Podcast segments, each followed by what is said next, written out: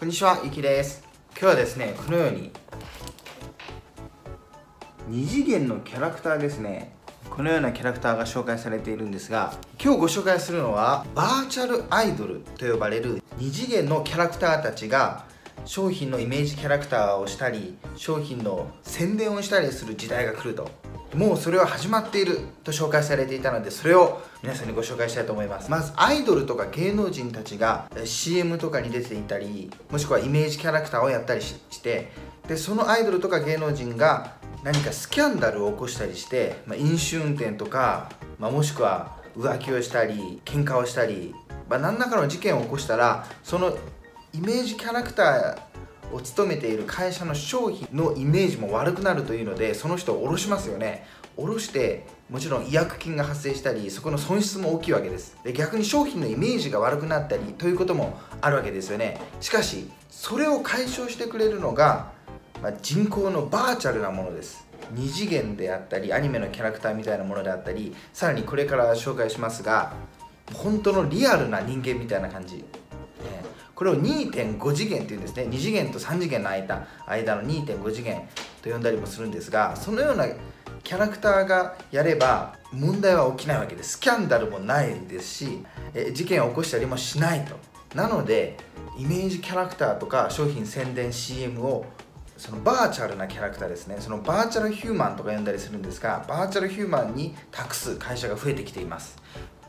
では以下詳しく見ていきましょう。で中国ではですね以前も紹介しましたが、まあ、こちらで紹介しましたがこの KOL というマーケティング。KOL というのはその商品に詳しい有名人インフルエンサーなんて言いますがその人たちがそのライブとかイメージキャラクターとかで商品を宣伝していくと。でそれを見た人が買っていくということが多いんですね。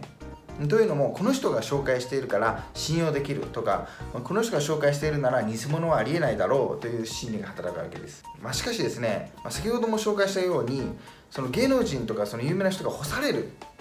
でこういうことは中国ではよくあるんですね。スキャンダルをしていないにしても例えば政府に不利な発言をしたりとかいろいろ複雑なあれがあって最近ではその干される芸能人はかなりいるんですね。芸能人歌手とか。なのでそうなってくると企業側にはリスクが大きすぎるわけです。いつどうなるかわからないというので。で他にはですねその起用する人によっても消費者の人たちの反応が良くなかったりもするわけで一度あのま、女性の下着のブラジャーのブランドを男性がイメージキャラクターになったということでものすごい反感を買ったんですね、まあ、詳しくはこちらにビデオがあるんですが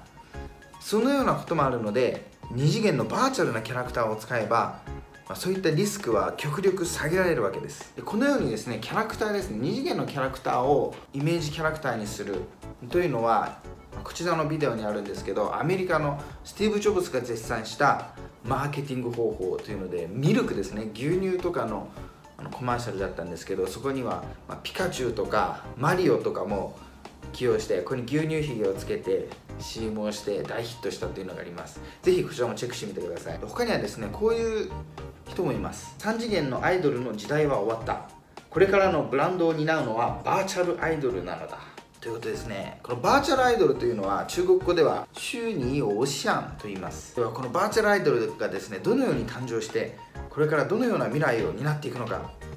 もう少し詳しく見ていきましょう。二次元という概念は日本から生まれ架空仮想という意味で現実から離れた世界への憧れであり人間が幻想するもう一つの美しい世界だと筆者は言っています。二次元の流行は経済にも人々の精神などさまざまな領域に影響を与えるようになりました。さらにアニメなどのキャラクターがアイドル化したりもしています。でバーチャルアイドルの誕生は2007年ですね。こちら初音ミク。が日本で登場しました。今でも人気ですよね、まあ、バーチャル歌手と呼んだりもするんですけど初音ミクそして2010年にはこのバーチャルシンガーバーチャル歌手である初音ミクがコンサートを開いたんですね。その時には 3D で投影された初音ミクが歌うんです。そこには5000人以上の若者たちが熱狂したといいます。でその後初音ミクの人気は日本だけにとどまらず最初アメリカとシンガポールでコンサートが開かれてその後には世界中で何十ものコンサートが開かれました。今では億を超えるファンが世界中にいます。さらにですねこちら見てください。これはですねルイ・ヴィトンが初音ミクの衣装を設計したんです。他にはヘアケアブランドのラックスですね。ラックススーパーリーチ。あのラックスですよ。あれがですね CM で初音ミクを起用してスカーレット・ヨハンソンという人と共演を果たしたと。でそちらの CM はですねブログの記事に貼ってありますのでそこから見ることができます。あの下の概要欄からチェックしてみてください。YouTube で出すとですね著作権に引っかかってしまうので出しませんがで今年ですね2021年7月5日には中国のバーチャルアイドルアヤイというのが登場しました。こちらです。これどう見ても人間ですよね。でこのすごくリアルなルックスの彼女は中国の SNS ですね。インスタみたいなもんなんですけどシャホンシューという SNS に登場してから約1ヶ月で10万人以上のファンがつきました。さらに彼女はですねあのフランスの香水ブランドゲランあとはルイ・ヴィトンとコラボしたりそれからディズニーのイベントに呼ばれたりもしています。バーチャルアイドルの市場規模というのはどんなものなんでしょうか？2020年の中国におけるバーチャルアイドルの市場規模は34.6億元614億円で2021年には62.2億元1104億円に上ると予測されています。また関連グッズなどの市場規模は2020年で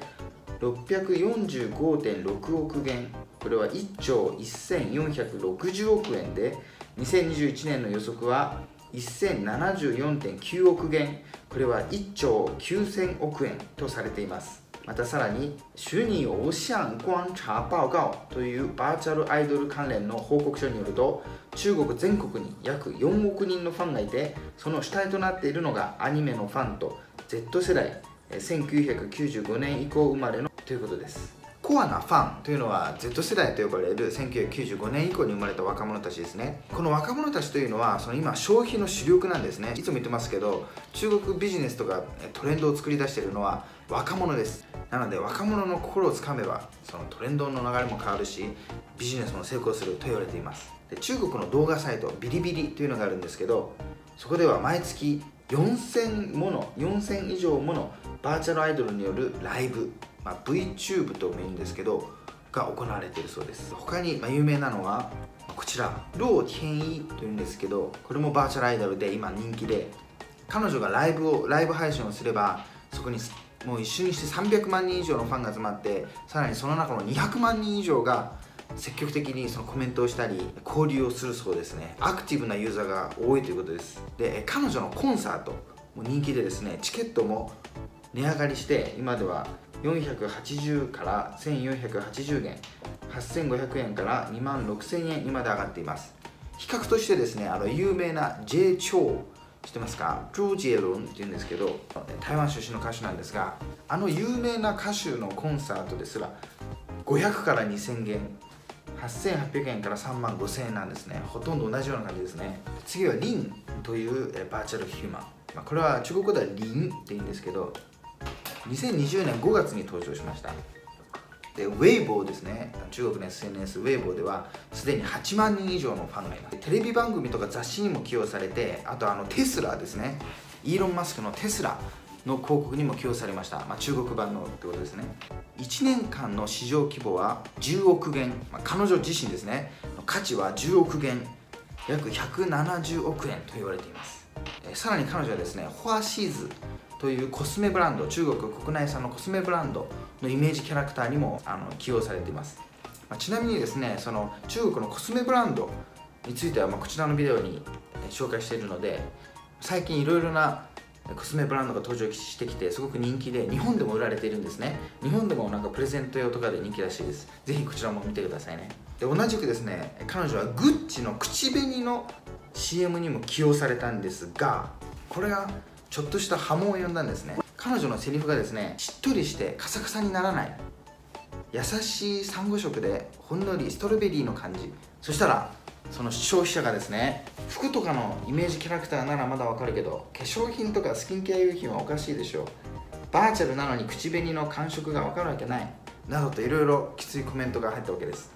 もちろんバーチャルですからね口紅とか感覚が分かるわけはないわけでこの点ではやはり本物のリアルな人間にはかなわないということでしたね。このように想定に反して失敗を招くこと想定外の失敗を招くことを中国ではファンチョーと言います。これは車が横転するという意味なんですけど以前紹介したこちらのビデオですね。これもファンチョーがありましたね。炭酸飲料水なんですけどそこの桃というのを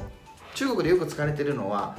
日本風の名前にしたり原産国が日本だとするとある一定数がそれを買っていくっていうのがあるんですね。しかしここはですねその桃を日本の福島県産として、まあ、いろんな波紋を呼んだわけですね。それがファンチュラなんですけど、まあ、詳しくはこちらを見てください。他には日本版のバーチャルヒューマンを紹介します。こちらです。今という名前なんですね今。見たことありますか？この人もですね人間そっくりですよね。でリアルすぎると話題になっています。この今というのは以前は中国の雑誌にも登場したことがあります。で CM とかで起用されていて SK2 の CM では綾瀬はるかと共演してさらにその CM の中ではド・ジントンという女性歌手があの登場してるんですね。中国人歌手なんですけどその人のお母さんはですねアジアの歌姫と呼ばれたフェイ・ウォン。中国ではワン・フェイっていうんですけどでこのワン・フェイは日本の「ファイナルファンタジー」の主題歌を歌ったりして有名になってます。他にはですね映画でも有名です。恋する惑星って見たことありますか？トニー・レオンという人とワンフェイ。あとは金城武が出てるんですけど香港の映画なんですけどすごく面白いですよ。ぜひ見てください。詳しくはですね僕のまブログの中に Amazon のリンク貼っておきますのでぜひそちらから見てください。この主題歌もですねすごく有名なんですね。でこの CM もですねこの下のあの僕のブログの中貼っておきますのでそこから視聴することができます。ぜひこの CM も見てみてください。でアメリカはですねこちらです。ミケーラミケーラ・スーザーっていうんですね。ミケーラ・スーザーっていうバーチャルヒューマンがいます。彼女の YouTube もあって YouTube には27